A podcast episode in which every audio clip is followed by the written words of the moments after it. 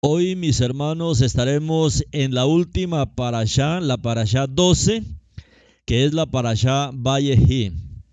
Y aquí encontramos la más grande bendición que recibió nuestro padre, nuestro patriarca Efraín y Menashe. Que Elohim los haga como Efraín y Menashe. Esto es muy importante, esta bendición, porque Efraín y Menashe, ellos también fueron criados en el exilio. Ellos fueron criados fuera de la tierra prometida, fuera de la tierra de Israel. Y aunque su madre era una egipcia, su cultura, su educación estuvo a cargo de Joseph. Y Joseph logró eh, educar a estos dos hijos aunque nacieron en el exilio, se convirtieron en el ejemplo de Amn Israel para ver que hoy también eh, con la bendición del Eterno, eh, no importa la dificultad que estemos viviendo, seremos también bendecidos con la cultura del Eterno, la cultura del reino. Que Elohim los haga como Efraín y como Amenashe. Ellos se criaron en Egipto y se convirtieron en el modelo, en el modelo de toda la descendencia de Israel. Ellos se criaron en el exilio y ahí el Eterno les dio esta bendición de convertirse en un modelo para todos nosotros que también estamos en el exilio. Esta para Yehi, que ya está en las últimas porciones del libro de Bereshit, capítulo 47, desde el verso 28 hasta el final, hasta el 50-26 es la allá Vallejí. Y Vallejí lo que significa es, y él vivió. Y él vivió. Porque hoy vamos a ver en la parashá eh, la muerte de dos grandes de la Emuna, que es la muerte de Jacob y también la muerte de Joseph. Y por eso la parashá toma ese nombre. Y él vivió. Aunque fueron los dos que eh, vemos eh, cómo se registra su muerte en la parasha de esta semana.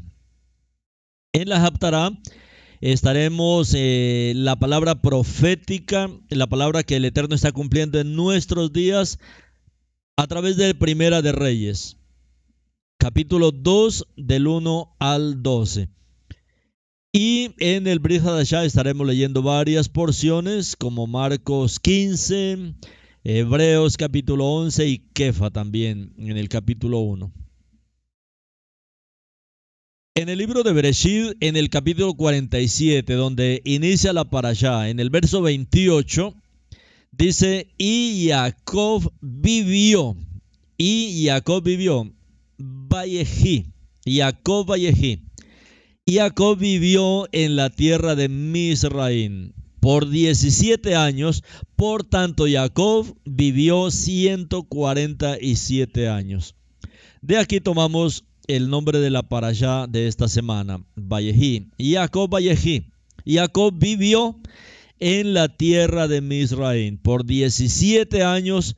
Por tanto, Jacob vivió 147 años. Fueron todos los años de la vida de nuestro patriarca Jacob. La porción de la Torah de esta semana, que es la Parashá Vallejí, eh, y él vivió, es la última, mis hermanos, la última lectura del el Shabbat del libro de Bereshit. Hoy terminamos este recorrido verso por verso que hacemos cada año, en esta ocasión en el libro de Bereshit. En el estudio de la Parashá de la semana pasada, Joseph reveló su identidad a sus hermanos y los invitó, así como a su padre, a vivir en Misraim para poder mantenerlos durante la hambruna. Todavía faltaban bastantes años. Joseph, sus hermanos y su padre se reunieron con alegría y se reconciliaron. Y ahí veíamos también la aplicación de la manera como el Mashiach al final de esta era también se revelará para sus hermanos de casa de Yehuda. La parasha Vallejí, que es la parasha que vamos a ver esta semana, termina el primer libro de la Torah y termina con la muerte de Joseph y con la muerte de Jacob. En esta parasha, Jacob obligó a Joseph a jurar, a jurar que sacaría su cuerpo de Misraín y lo regresaría a la tierra de sus padres y lo enterraría allí. Joseph accedió a la petición de su padre moribundo lo vemos registrado en el libro de Bereshit 47, 29 al 30. Jacob le pide eso, ¿no? Que no vaya a dejar sus restos, sus huesos ahí en Misraín, sino que debía llevar sus restos a la buena tierra. Y uno dice, ¿cuál era mm, eh, la esperanza que ellos tenían de no dejar sus huesos en el exilio, sino que aún sus huesos fueran llevados a la tierra prometida? Es porque en el pensamiento hebreo, en el pensamiento del pueblo del Eterno, ellos creen, y, puede ser cierto, ¿no? Que los primeros en resucitar serán los de Eretz Israel. Y ellos quieren estar entre los primeros eh, y por eso pedían siempre esto, ¿no? Así como José también luego hace prometer que sus huesos también no se quedarían en Misraín, sino que serían llevados también a, a la tierra prometida. En la literatura rabínica está prácticamente registrado. Recuerda cuando vimos las profecías mesiánicas del Tanaj, donde ya el Mashiach en el final de los tiempos, cuando viene el tiempo de la resurrección, él se acerca a nuestro padre Abraham eh, que ellos están enterrados, lógicamente, ahí en la tierra prometida. Y, les dice el Mashiach ya al final, Abraham, ya has dormido suficiente, levántate. Y Abraham le dice, ¿quién es este que quita el sueño de mis ojos? Y él le dice, yo soy Elohim el Mashiach. Y es por eso que ellos creen que primero llegará a Eres Israel a resucitar a todos los muertos en Eres Israel. Pero Abraham le dice, primero despierta a Adán. Primero despierta a Adán. Y entonces el Mashiach se acerca a Adán y le dice, Adán, ya has dormido suficiente, levántate. Y Adán también le dice, ¿quién es este que quita el sueño de mis ojos? Y la voz le dice, yo soy Adonai Elohim. Entonces es por eso que se cree que ellos resucitarán primero y por eso estamos viendo esta petición, eh, este anhelo eh, que hay en el pueblo hebreo, el anhelo por la tierra, aunque sus huesos estén en la tierra prometida. Y aunque Jacob había vivido los últimos 17 años de su vida ahí en Misraín, nunca olvidó, nunca olvidó la tierra que Elohim le había prometido mediante el pacto divino. Y este pacto era que el Eterno les daría la tierra prometida. Asimismo, desde que Elohim llamó a Abraham eh, a salir de Ur de los caldeos, el pueblo de Israel no ha perdido de vista la tierra prometida que nos fue dada a través de Isaac y Jacob. Y la esperanza también es para nosotros, porque a nosotros, mis hermanos, el Mashiach nos promete que nos regresará a nuestra tierra. El reino es en Israel el centro administrativo del reino mesiánico será Israel. Y por eso el Mashiach nos ha prometido a nosotros, sus creyentes, regresarnos. Y eso es lo que vemos en toda la escritura. Cuando el Mashiach llega hasta los aires, ahí nos reunirá y luego de pasar un tiempo con él, él regresará a Jerusalén, donde pondrá sus pies, destruirá a los enemigos y luego también nos llevará a esa tierra en el final. Entonces, esta esperanza, mis hermanos, conjunta de todo el pueblo de Israel, nunca debemos perderla de vista. Nunca debemos perder de vista la tierra prometida. ¿Por qué? Porque la tierra prometida no solamente es la tierra para Israel, es la tierra desde donde el Mashiach administrará su reino en su segunda venida. Cuando Nabucodonosor tomó cautivo al pueblo de Israel, ellos se sentaron, recuerda, junto a los ríos de Babilonia. cuando Judá fue llevado a cautiva a Babilonia, ellos se sentaron ahí junto a los ríos de Babilonia, llorando y recordando a Sión, prometiendo nunca olvidarla. Eso se registra en el Teilín 137, 5 al 6. Y dice el verso 5, si te olvido Jerusalén, que mi mano derecha se seque, mi lengua se pegue a mi paladar si no me acuerdo de ti, si no prefiero a Jerusalén como la más grande de todas mis alegrías. ¿Por qué Jerusalén? Porque va a ser el lugar donde nos vamos a encontrar con nuestro novio, con nuestro esposo, con el Mashiach.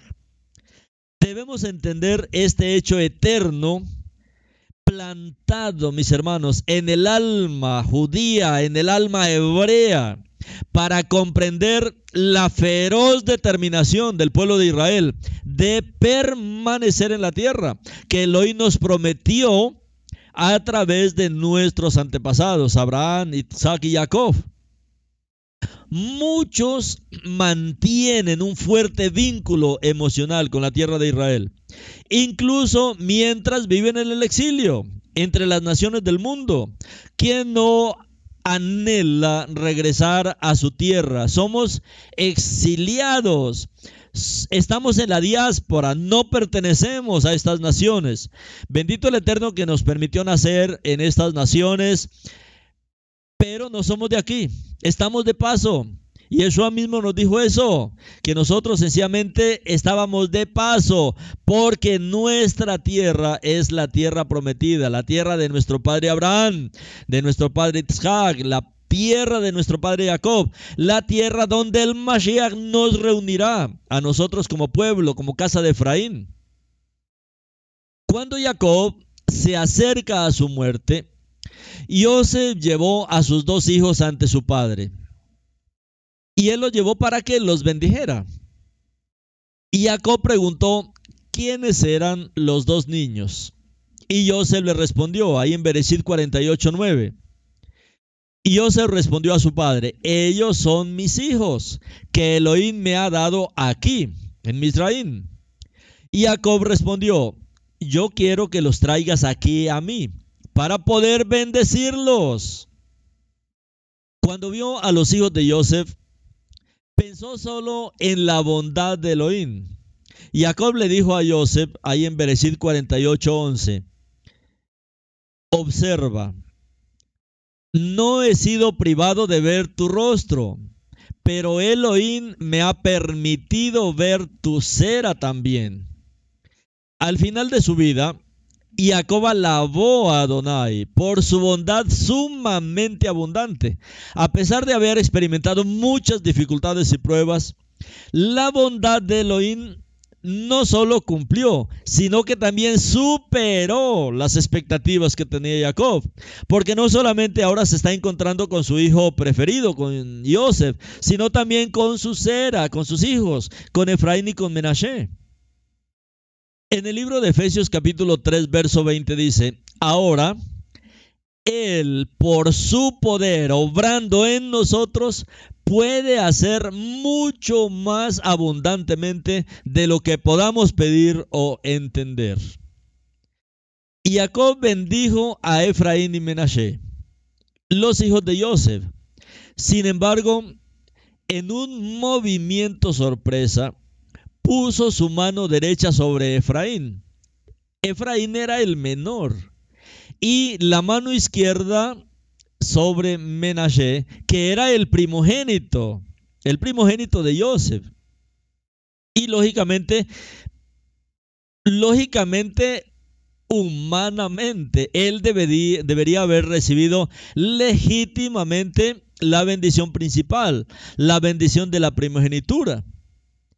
Pero mire como dice Bereshit 48:20. Entonces ese día añadió su bendición sobre ellos. En ustedes Israel será bendecido diciendo que Elohim te haga como Efraín y Menashe. Así él puso a Efraín delante de Menashe. Y por eso es importante, mis hermanos, en cada Shabbat bendecir a nuestros hijos como el Eterno ordenó a través de esta bendición. Ese día añadió su bendición sobre ellos. En ustedes Israel, usted y yo, usted y yo, usted, yo y nuestros hijos, en ustedes Israel será bendecido. Importante, mis hermanos, que cada Shabbat, cada festividad, proclamemos esta bendición sobre nuestra descendencia. Que Elohim te haga como a Efraín y Menashe. Así que puso a Efraín delante de Menashe. Hoy en día, ustedes saben, muchos padres eh, de la casa de Yehudá y de la casa de Israel, bendecimos a nuestros hijos cada inicio de Shabbat cuando las familias nos reunimos para marcar el inicio de Shabbat. ¿Y cómo bendecimos a nuestros hijos? Ahí poniendo nuestras manos, abrazándolos, decimos que Elohim los haga como Efraín y Menashe. Y Esimha Elohim que Efraín Behim Menashe. Que Elohim los haga como Efraín y Menashe. Si están cerca de usted, pone sus manos sobre ellos. Si no están, si están lejos, de igual manera los bendecimos. Que Elohim los haga como a Efraín y Menashe. Y Esimha Elohim que Efraín Behim Menashe. Pero, ¿por qué bendeciríamos a nuestros hijos para que fueran como Efraín y Menashe? ¿Qué tenían de especial estos dos jóvenes? ¿Qué tenía de especial Efraín y Menashe? Esto es lo que deseamos para nuestros hijos. Aunque nacieron en una cultura pagana, aunque nacimos en las naciones, en medio de las religiones, en medio del paganismo, en medio de la idolatría de las naciones, Efraín y Menashe también lo hicieron y ellos permanecieron fieles a la adoración del Elohim de Israel ahí en medio de las naciones.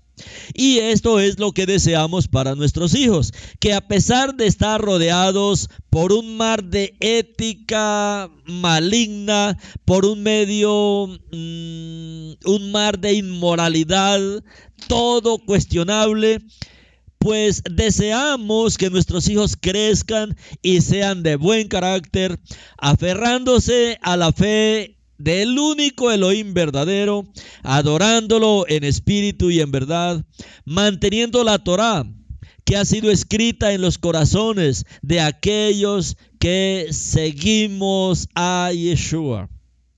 Cuando bendecimos a nuestros hijos para que sean como Efraín y Menashe, los exhortamos a resistir la presión negativa de los compañeros y la inmoralidad de la sociedad en la que viven.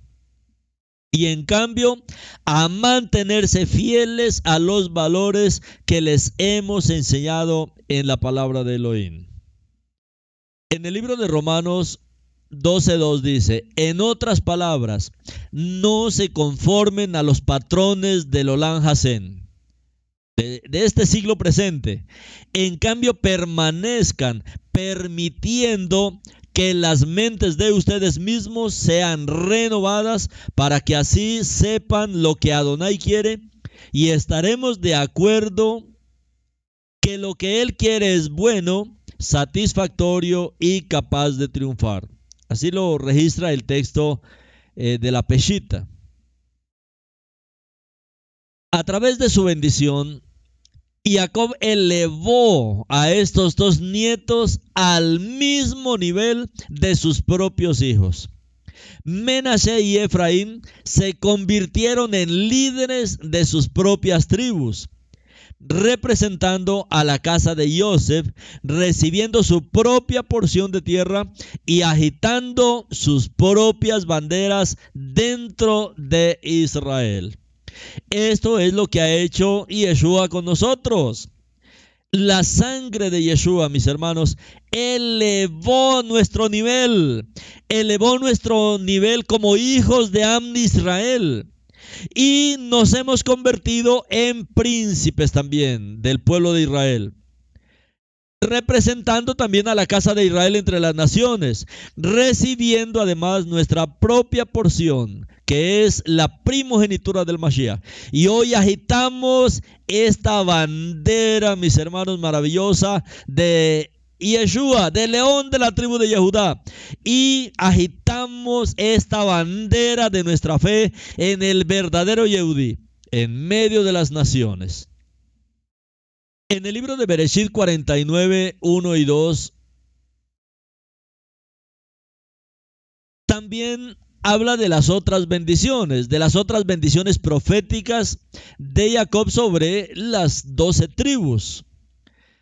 49, 1 y 2 dice, entonces Jacob llamó a sus hijos y dijo, reúnanse y yo les diré lo que sucederá en los días finales, en el Aharid Hayamín. Esto que está pasando hoy, mis hermanos, es que esto es algo maravilloso, de más. Reúnanse y escuchen, hijos de Jacob, presten atención a Israel su padre. Y Jacob, por supuesto, no solo bendijo a sus nietos, Efraín y Menashe, eso fue lo primero que él hizo. También reunió a todos sus hijos para bendecirlos y profetizarlos en su lecho de muerte. Todos ellos fueron bendecidos porque todos entrarían a la tierra prometida y recibirían una herencia ahí. Las bendiciones fueron cuidadosamente construidas y apropiadas para cada individuo a menudo se basaban en comportamientos pasados que se proyectaban más allá de la vida de estos hijos a sus descendientes. Cuando Jacob bendijo a su hijo primogénito, a Reubén, no le dio la doble porción o preeminencia generalmente reservada para los primogénitos debido a la inestabilidad de Rubén. Se le dio la doble porción a Joseph y se le dio preeminencia a Yehudá. Hizo esto porque Reuben se acostó con la concubina de Jacob, con Bila, lo que reveló su deseo de poder sobre la familia. En otras palabras, cuando Reubén tomó posesión del harén de su padre, reveló un intento de usurpar su autoridad. Por esta razón, Jacob se resistió a darle a Reubén una posición de preeminencia. Cuando Jacob bendijo a Shimeón y Leví, maldijo su ira por su papel en la masacre de Siquén después de que la hija de Jacob, Dina, fue violada. Aunque su ira fue una respuesta adecuada, no fue una ira justa. Engañaron, engañaron a los hombres de Siquén en un falso acuerdo de paz y lo usaron como una trampa para matarlos. Su violencia fue tan excesiva que incluso desjarretaron a los bueyes. Sin embargo, otros hijos fueron bendecidos con belleza y fertilidad. Y Joseph, Naftali, que lo que significa es eso, ¿no? Como la rapidez de un ciervo. Eh, Benjamín, con la ferocidad de un lobo. Gad, con poder militar. Y así a cada una de las tribus él fue bendiciéndolo de acuerdo a su carácter, de acuerdo a sus hechos y proféticamente lo que sucedería en el fin de los tiempos, como dice aquí la bendición. Y Jacob lo llamó a sus hijos y les dijo, reúnanse, yo les diré lo que sucederá en los días finales, en el Aharid Ayamin. Aunque hoy nosotros no sabemos a qué tribu exactamente perteneceremos por el Mashiach, en el libro de revelación también nosotros encontramos un dato muy importante que es los 144 mil sellados de las 12 tribus del pueblo de Israel. Y aquí está diciendo Jacob que lo que él hará en esta bendición se revelaría en estos días finales. Jacob entonces llamó a sus hijos y dijo, reúnanse y yo les diré lo que sucederá en los días finales.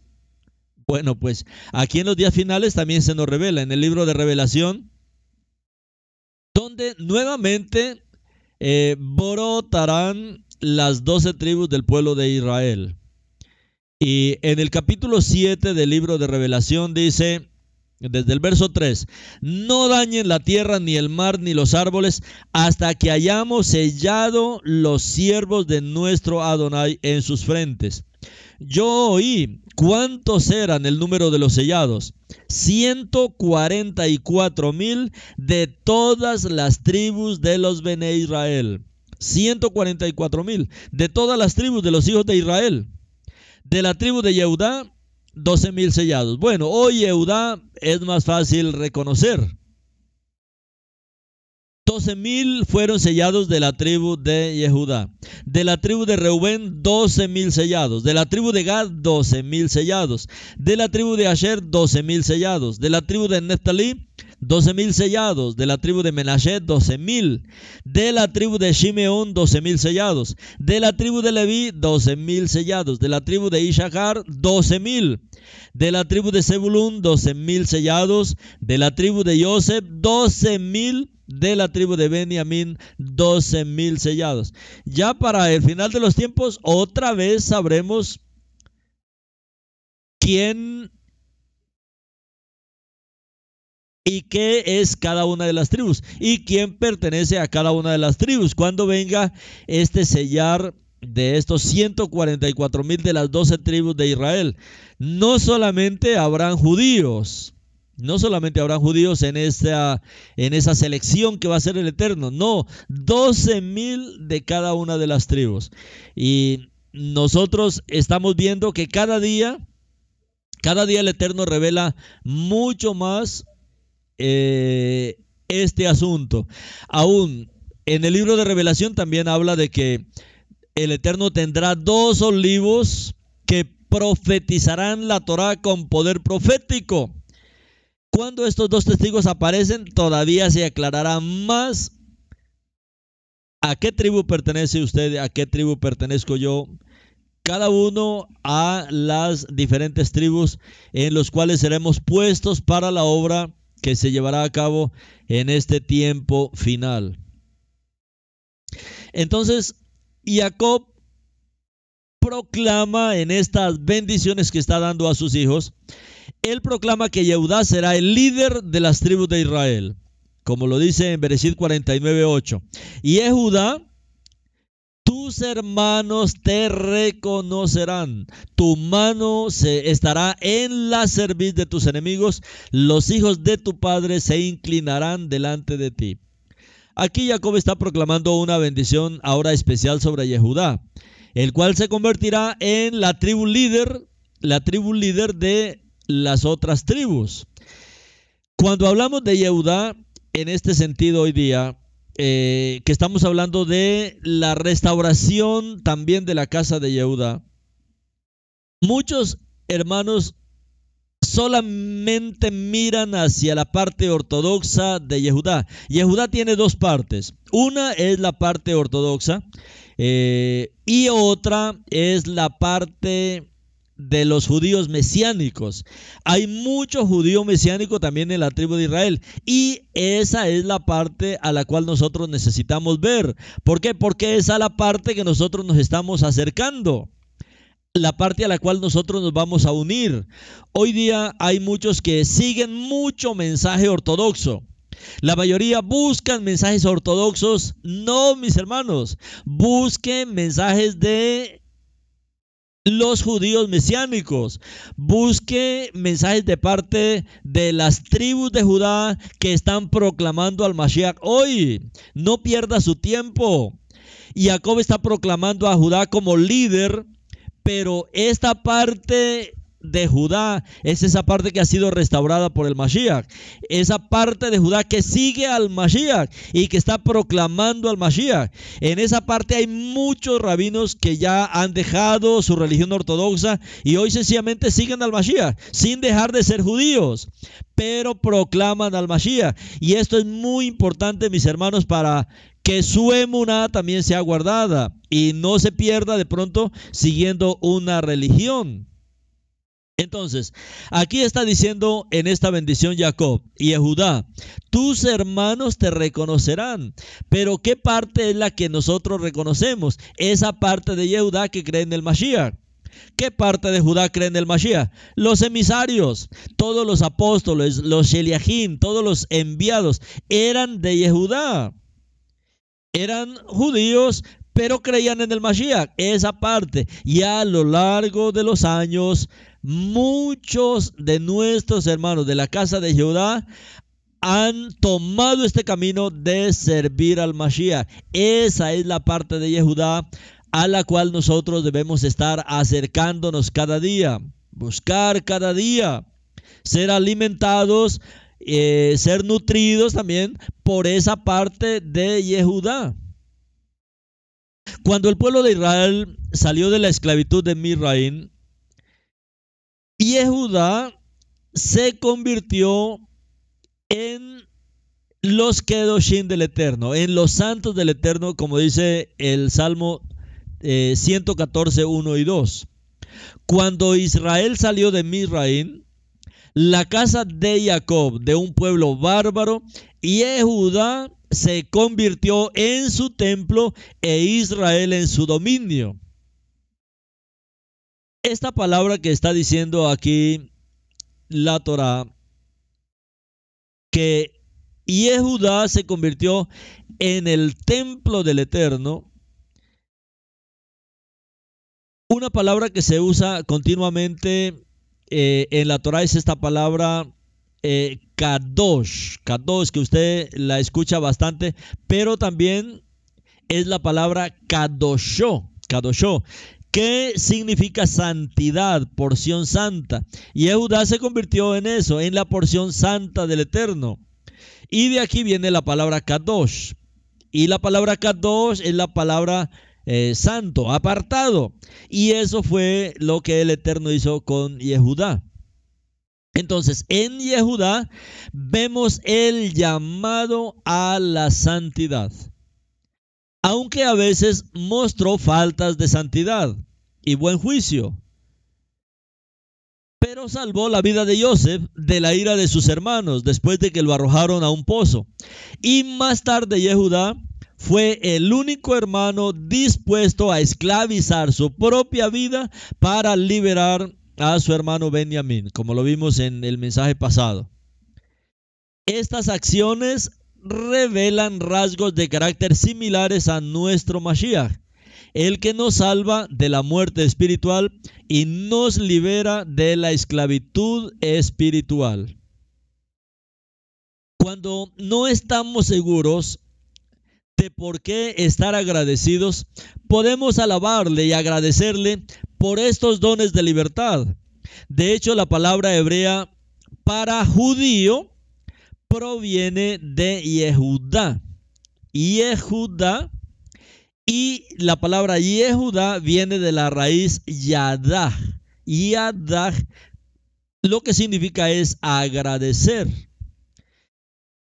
Lea la esposa de Jacob usó un juego de palabras al nombrar a su último hijo que fue Yehudá, diciendo que ahora ella alabaría Yadá. Ella alabaría Yadá, daría gracias. Ella alabaría o daría gracias a Adonai. Recuerda que ella siempre había buscado ser reconocida porque era la que más hijos le daba. Pero a lo último, ella lo único que dijo, ah, esta vez, cuando nació Yehuda, esta vez alabaré al Eterno. Ya no voy a tener en cuenta si me tienen en primer, en segundo lugar. No, ya voy a alabar a Adonai. Y de ahí es donde viene la palabra Yehuda. Esta vez alabaré al Eterno. Eh, eso está en Bereshit 29:35. Y el Sheliach Saúl, eh, Pablo, dijo que un verdadero judío, un verdadero Yehudi interiormente es aquel que alaba, que agradece a Adonai, sea judío o sea eh, gentilizado, o sea aún un goy. El verdadero Yehudi es aquel que alaba, que agradece a Adonai, que es agradecido. Tenemos tanto que agradecer al Eterno. Y ese es un verdadero judío, dijo Shaul. Un verdadero Yehudi es aquel que lo es interiormente, aquel que alaba, que agradece continuamente al Eterno. Y Jacob también compara a Yehuda con un cachorro de león. Por lo tanto, la tribu de Yehuda se conoce como Gur Ariyeh, como cachorro de león. Y por eso conocemos a Yeshua también como el león de la tribu de Yehuda. Bereshit 49.9 dice, Yehuda es un cachorro de león. Yehuda es un Ariyeh, es un cachorro de león. Desde la planta tierna, mi hijo, te para sobre la presa él se agacha y se extiende como león, como cachorro de león. ¿Quién se atreve a provocarlo? De hecho, la tribu real de Yehuda, de esta tribu salieron reyes, salieron legisladores y el mayor de todos, el redentor prometido, el Mashiach, el rey ungido de Israel, Yeshua HaMashiach. ¿Cómo se profetizó? Un día el dominio de su autoridad se extenderá a todo el mundo. En el libro de Filipenses 2, 10 y 11. Para que en honor al nombre de Yeshua toda rodilla se doble en el cielo, en la tierra y debajo de la tierra. Y toda lengua confiese que María es Yeshua Meshijá y toda lengua confiese que Adonai es Yeshua HaMashiach para el esplendor de Eloah el Padre. Recuerde que en arameo esta frase se dice María Yeshua Mashiach. O sea, que el Eterno es Yeshua el Mashiach. Y en hebreo es Adonai es Yeshua HaMashiach para el esplendor de Eloah, el Padre.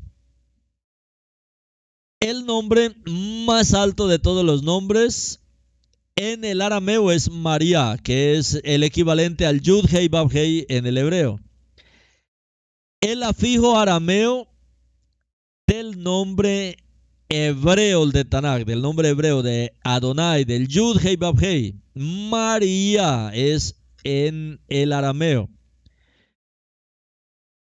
Adonai, Yud Hei Bab Hei el nombre de Elohim en el hebreo. Y en los textos griegos, ¿cómo se tradujo? En los textos griegos simplemente se tradujo como curios.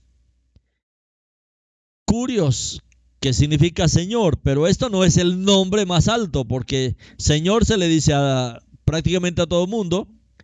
Eh, señor, el Señor que vende, el Señor de la tienda, el Señor del bus, el, bueno, no es un nombre que es sobre todo nombre. Simplemente un título es un título y en griego sí tenemos un problema porque no hay un título que exalte al Eterno como pasa en el arameo y en el hebreo. En el arameo es María Yeshua Meshijá. En el hebreo es Adonai Yeshua Hamashiach. Mientras que en el griego es curioso, sencillamente no hay como un título, porque tanto en el arameo como en el hebreo esos títulos son únicos del Eterno. María y Yeshua Meshiach es un título solo de él. A nadie más se le puede dar ese título. Igual que en el, en el hebreo, ¿no? Eh, Adonai, Elohim, eh, Yeshua HaMashiach, eso es único de él. Entonces, de esto se había profetizado que de esta tribu, De la tribu de Yehudá saldrían reyes, legisladores y el redentor prometido, el Mashiach, el rey ungido de Israel. ¿Quién sería? el mismo eterno encarnado. Como se profetizó, esto es algo grande que pasa y que viene de la tribu de Yehudá. Desafortunadamente hoy en Yehudá también hay una división grande que es la parte ortodoxa de Judá y la parte creyente en el Mashiach de Judá. La parte de los judíos mesiánicos en en la casa de Yehudá. Y ahí sí que tenemos representantes, mis hermanos. Y es hacia la parte de Judá que nosotros debemos ver para ser bendecidos también en, en nuestros días. Génesis 49, 10 profetiza, mis hermanos, la venida del Mashiach. En Bereshit 49, 10 no será quitado el cetro de Yehudá, ni el dador de la Torah de entre sus pies, hasta que venga Shiloh. Hasta que venga Shiloh. Y a él será la obediencia de todos los pueblos. Y a él tendremos que obedecer todos los pueblos. El Targum Kelo, recuerde que es mucho más claro. Esta traducción aramea dice, la transmisión del dominio no cesará de la casa de Yehudá, ni los escribas de entre sus hijos por siempre hasta que venga el Mashiach. Hasta que venga el Mashiach. O sea, ha venido el Mashiach, ya la autoridad viene sobre el Mashiach. Recuerde que hemos hablado que Yehudá supo el día en que se le fue quitada la autoridad porque fue el tiempo en que ya había venido el Mashiach y a él sería ahora la obediencia de todos los pueblos. Como Yeshua mismo dijo, toda autoridad me ha sido dada en los cielos y en la tierra. Y Judá tenía la autoridad aquí en la tierra, pero venido el Mashiach, Yeshua no solamente tiene la autoridad en la tierra, sino en los cielos. Como él dijo, Toda autoridad me ha sido dada en los cielos y en la tierra. Y Yeshua delegó ahora su autoridad a todos sus seguidores, a todos los creyentes en el Mashiach. Y es lo que dice aquí el libro de Bereshit 49:10. No será quitado el cetro de Yehudá ni el dador de la Torah de entre sus pies hasta que venga Shiloh. Esta palabra Shiloh, lo que significa literalmente esta palabra es que es de él, que es de él, hasta que venga Shiloh, que es de él. Hasta que venga aquel a quien pertenece la autoridad. No será quitado el cetro de Yehudá ni el dador de la Torah de entre sus pies, hasta que venga aquel a quien pertenece la autoridad, hasta que venga Shiloh. Eso es lo que significa Shiloh. Venido el Mashiach, él toma la autoridad, pero ahora la transfiere a su comunidad de creyentes. Hasta que venga aquel a quien pertenece la autoridad. Y por eso Yeshua proclama esta palabra, ¿no? Toda autoridad, y él lo dijo después de que resucitó, toda autoridad me ha sido dada en los cielos, en la tierra, debajo de la tierra, en todo lugar, mis hermanos. Él tiene la autoridad. Y lógicamente esa autoridad nos la ha dado ahora a nosotros los que creemos en Él, en su obra, en su obra redentora. Ahora, este verso de Bereshit 49, hasta que venga Shiloh, lo podemos entender entonces de esta manera. El bastón de un gobernante no se apartará de Judá hasta que llegue aquel a quien pertenece. Por eso, venido el Mashiach, él toma este bastón de autoridad y nos proclama ahora quién tiene la autoridad. La autoridad la tiene el Mashiach, no Judá la tiene Judá, pero aquella parte de los que creen en el Mashiach, no la parte ortodoxa de Judá. Ya no tienen ellos la autoridad. Y eso nosotros necesitamos entender por las profecías, a fin de evitar que muchos caigan en las manos equivocadas, caigan en la parte equivocada y sean totalmente desviados del Mashiach. Entonces, Silo lo que dice el Targum Kelos es que si lo es el Mashiach.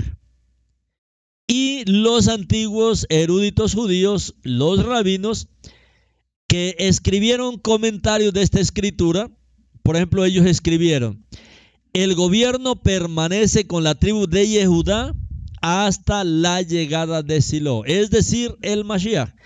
Eso lo dice el Midrash Rabbah, es un escrito del pueblo judío. Esto es de lo que nosotros hablamos como literatura rabínica. En el Midrash Rabbah, escrito en el 200 al 500 después del Mashiach. Y ellos escribieron así, el gobierno permanece con la tribu de Yehudá hasta la llegada de Shiloh, es decir, el Mashiach. Esto está escrito en la literatura rabínica. Y lógicamente eso fue lo que pasó. Encontramos indicios de quién quién es, quién es este Mesías. Cuando miramos más de cerca la palabra de esta profecía, en la profecía de Jacob, el cetro no se apartará de Judá, encontramos cada letra del Aleph Encontramos cada letra del alfabeto hebreo, excepto la letra Sain, que representa la palabra hebrea para arma. Esto quizá indica que cuando el Mesías viniera por primera vez, no vendría con armas físicas. De hecho, Yeshua sostuvo el bastón soberano de Elohim mismo, liberando la presión espiritual y liberando a los cautivos a través del Ruach HaKodesh.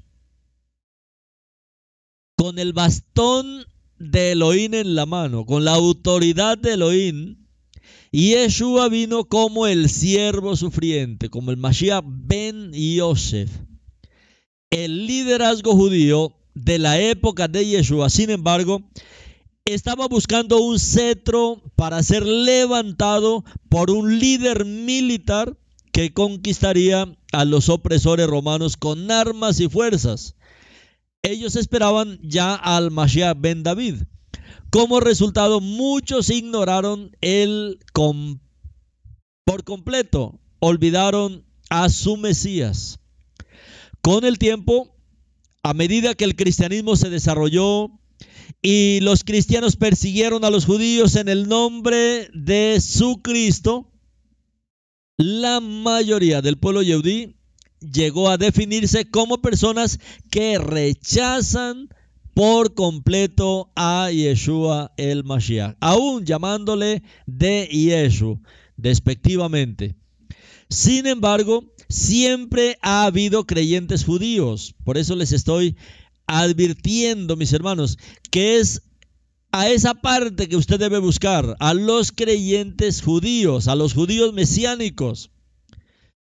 Hoy en día ellos son conocidos como los creyentes judíos mesiánicos. Y ellos permanecen fieles a la cultura permanecen fieles a las tradiciones judías y se mantienen firmes contra la atracción de la asimilación. Ellos están también luchando eh, por liberarse de la eh, asimilación a la religión. Según los comentaristas judíos rabínicos del Talmud, de la ley oral, Jacob quería revelar la venida del Mashiach al final de los días, pero el Ruach HaKodesh, el espíritu de santidad, lo impidió. Y Jacob deseaba revelar a sus hijos el fin de los días, Ketz tras lo cual la presencia divina se apartó de él. Eso lo registra en el Talmud Pesajim 56a. En su soberanía, el Ruach ha revelado esos días finales a través de muchas enseñanzas de Yeshua.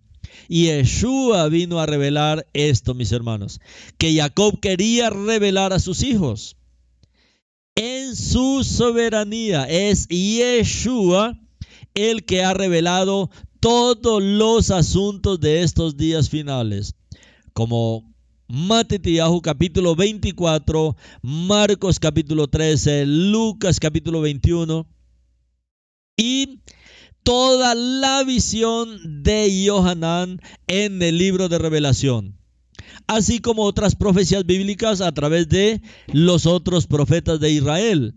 El Ruach, todo esto que no lo reveló completamente a través de nuestro patriarca Jacob, porque él quería revelar lo que pasaría en los días finales. Ese fue el motivo de reunir a sus hijos, pero se cree que el Rúa en un momento dejó a Jacob y él no pudo revelar lo que él quería revelar. Sin embargo, Yeshua lo reveló. ¿Por qué es importante entender esta situación?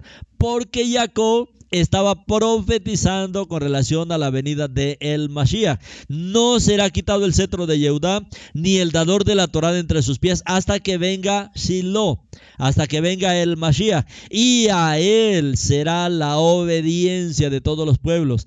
Es al Mashiach que debemos nuestra obediencia. Es a él que nosotros debemos obedecer. Y Jacob deseaba, mis hermanos, revelar a sus hijos el fin de los días. Pero, según los comentarios del pueblo, no lo pudo hacer. Pero Yeshua, mis hermanos, vino y nos dejó claro los asuntos del fin de los tiempos. Significando además el llamado profético de Yehudá, como los Kedoshin de Elohim, los apartados de Elohim. El nombre de Yehudá usa las cuatro letras del nombre propio de Elohim, en el nombre Yehudá, Yehudá. Cuatro de las letras del Yud Hei Bab Hei están en el nombre de Yehudá. Con la adición de la letra hebrea Dalet. Yehudá. Yehudá. Y la Dalet significa es puerta. La Dalet es puerta. Yeshua murió en la tierra de Yehudá, en el madero de ejecución romana, y resucitó y se convirtió en la puerta de salvación. Como dice Johanán 19. Enana, yo soy el Elohim viviente, la puerta, Delet. Si alguno entra por mí, hallará vida y entrará y saldrá y encontrará pastos. Yeshua HaMashiach un día será conocido por sus hermanos como esa puerta y lo alabarán y agradecerán por ello. De esta manera, todo Israel, como está escrito, será salvo. El libertador vendrá de Sión, él desterrará de Jacob la impiedad. En la Haftarah, mis hermanos, en la palabra profética de la semana, las porciones de la Torah y de la Haftarah comparten ese sombrío hilo de los finales. El final de la vida de Jacob, el final de la vida de Joseph y las últimas palabras del rey David antes de su muerte.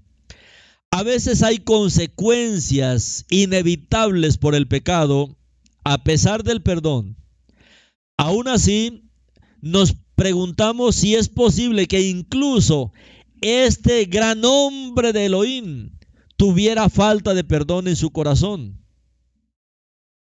Ese tema, mis hermanos, de la falta de perdón parece aparecer en la porción de la Haftarah de esta semana, la porción profética de las Escrituras, donde David también menciona una ofensa sin sanar.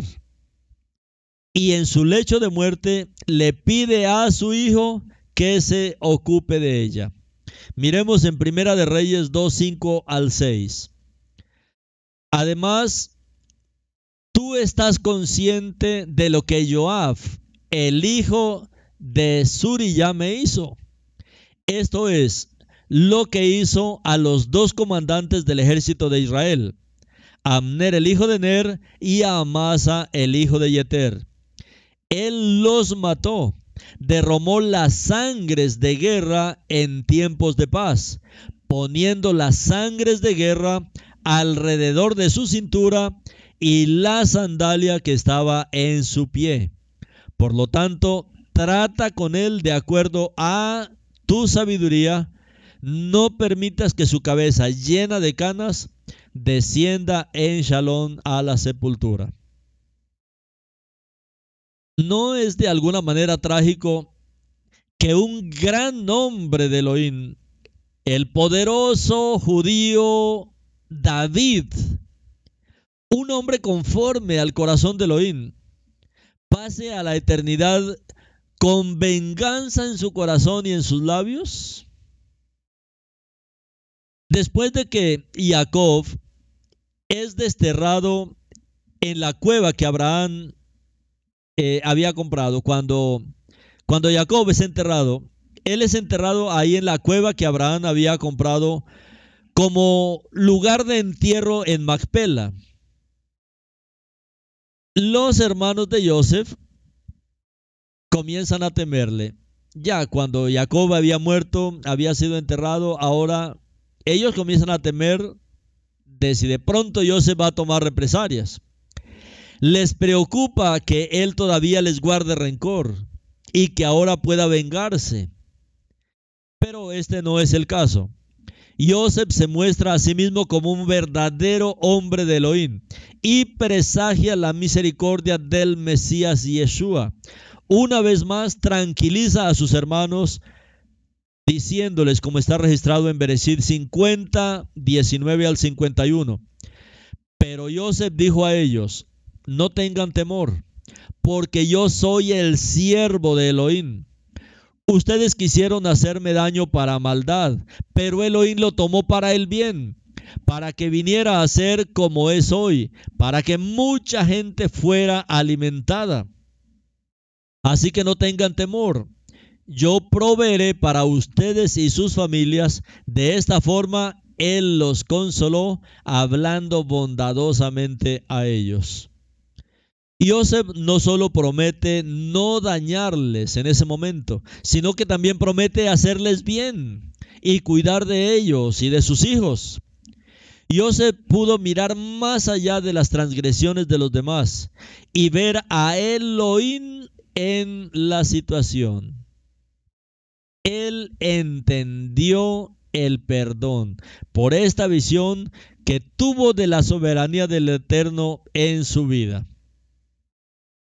Y debemos aprender de este ejemplo de Joseph.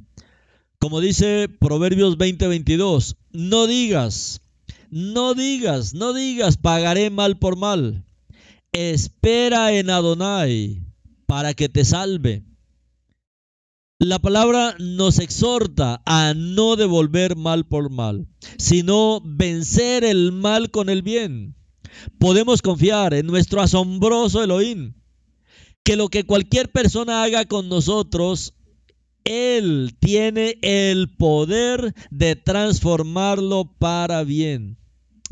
Mis hermanos, qué maravilloso es el perdón. No solo libera a la persona que nos hizo daño, sino que también nos libera de una raíz de amargura que contamina a muchos, como dice Hebreos 12:15. Sin embargo, muchos de nosotros nos aferramos a las ofensas, nos aferramos a los rencores, incluso hasta el último día de nuestras vidas. De hecho, la prueba máxima para cada uno de nosotros puede ser nuestra disposición a perdonar a quienes sentimos que nos han hecho daño y a seguir adelante con Elohim viviendo en su espíritu? ¿O elegiremos permitir que las dificultades y los dolores endurezcan nuestro corazón hacia Elohim, hacia los demás o hacia la misma vida? Porque si no podemos perdonar, nuestro Padre no solo no nos perdonará, sino que nos cerraremos a la vida abundante que tiene reservada para nosotros. La bendición no puede llegar Bereshit 50:24 nos habla de el fin de Joseph y la promesa del Eterno.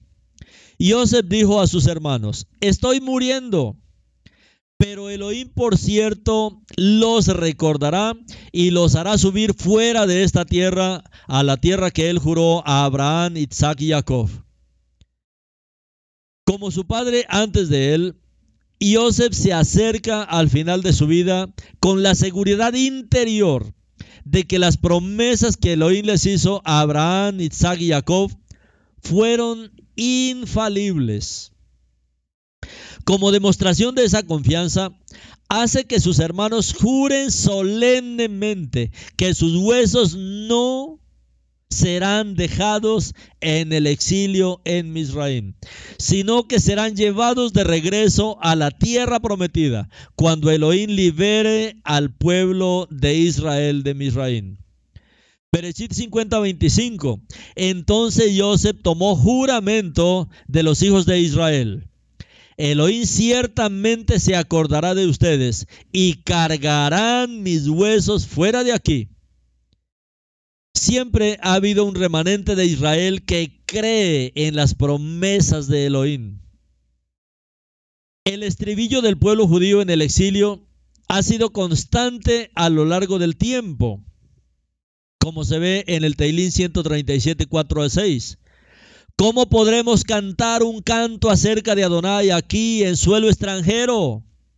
Si te olvido, Jerusalén, que mi mano derecha se seque mi lengua se pegue a mi paladar, si no me acuerdo de ti, si no prefiero a Jerusalén como la más grande de todas mis alegrías.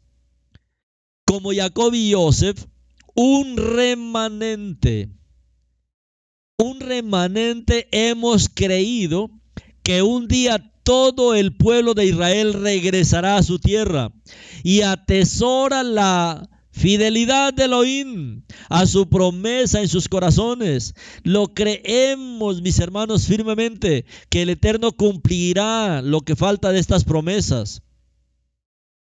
Bereshit 49.10 dice que el cetro no se apartará de Yehudá hasta que venga el Mashiach, como ya lo vimos. Y el Mashiach ya vino. En la porción profética vemos que la bendición de liderazgo que Jacob impartió a la tribu de Yehuda ha continuado con el ascenso de David al trono.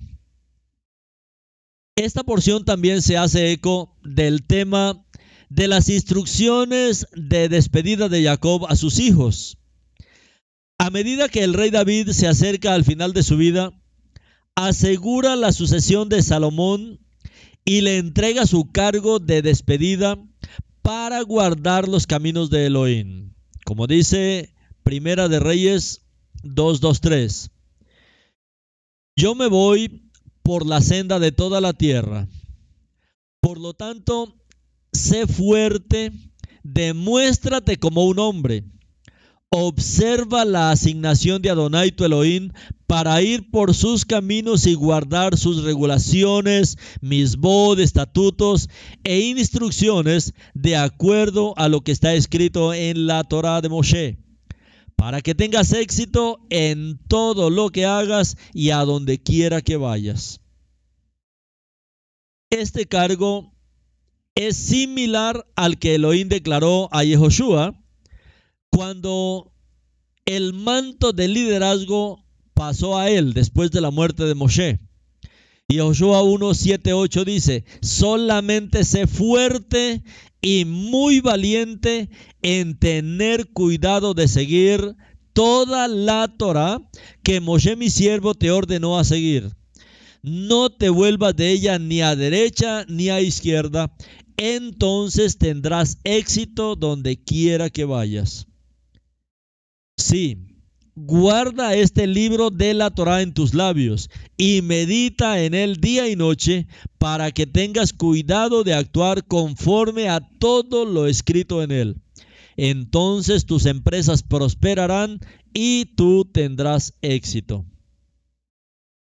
También repercute en el cargo que se le da a cada joven en su bar mitzvah. La ceremonia que se hace en el pueblo para cuando un varoncito ya entra en su mayoría de edad, 12 años aproximadamente. ¿Qué se le dice al niño en esta ceremonia, en esta ceremonia de la bar mitzvah? Ahora eres un hombre, sé fuerte y mantente fiel a Elohim. Al final, una de las mayores responsabilidades de la paternidad y quizá de todos los adultos en general es enseñar a la próxima generación los caminos de Elohim, pasando la antorcha de la fe a través de las generaciones. El Teilí 78, 5 y 7 dice, Él levantó testimonio en Jacob y estableció una Torah en Israel la cual Él ordenó a nuestros padres que la hicieran conocida a sus hijos, para que la próxima generación lo supiera, incluso los hijos que debían nacer, que a su vez se lo declararan a sus hijos. Los que entonces podrían poner su confianza en Elohim, no olvidando las obras de Elohim, sino diligentemente obedeciendo sus misbot. Con esta allá, mis hermanos, mis hermanas, Ahin y Ahayot, terminamos el libro de Bereshit. Y terminamos con las palabras Hazag, Hazag, Benis Hashez. Sé fuerte, sed fuerte y fortalezcámonos. Hazag, Hazag, Benis Hasej. Sé fuerte, sé fuerte y fortalezcámonos. Este, mis hermanos, es un estímulo colectivo hablado al final de cada uno de los cinco libros de Moshe para impulsarnos al próximo libro y continuar nuestro estudio de la palabra del Eterno. De hecho, la palabra de Elohim tiene toda la vida la palabra del Eterno tiene toda la vida, tiene toda su vida, tiene todo el poder, toda la unción que necesitamos para llevar una vida próspera y exitosa. El secreto está en la palabra de Elohim. Pero debemos ser aprendices de su palabra. ¿Por cuánto tiempo? De por vida. Debemos ser aprendices de su palabra de por vida y renovar nuestras mentes a través de su poder transformador. Estudiando, leyendo, releyendo, reescuchando, mis hermanos, hasta que la cultura celestial del Eterno sea implantada en nuestras vidas. Es solo a través de la palabra que podemos entender cuál es su voluntad y resistir el tirón de nuestra propia carne y del mundo. Hazag, Hazag, Benis Romanos 12, 2 dice, en otras palabras, no se conformen a los patrones del Olan Hasen en cambio, permanezcan permitiendo que las mentes de ustedes mismos sean renovadas para que así sepan lo que Adonai quiere y estaremos de acuerdo con lo que Él quiere, que es bueno, satisfactorio y capaz de triunfar. Mis amados, que el Eterno nos fortalezca, nos impulse, nos encoraje, nos anime para continuar, para proseguir, mis hermanos, eh, siendo educados en esta cultura de la Torah. Aún la palabra cultura, lo que significa es eso, es una palabra hebrea, cultura que es, es eso, no es eh, el aprendizaje de la Torah, la cultura, la voz de la Torah, para que sea la palabra la que nos eduque, no la cultura de este mundo, sino esta cultura celestial que viene del el Eterno. Hazak, Hazak, Benishak, mis hermanos, eh, Shalom.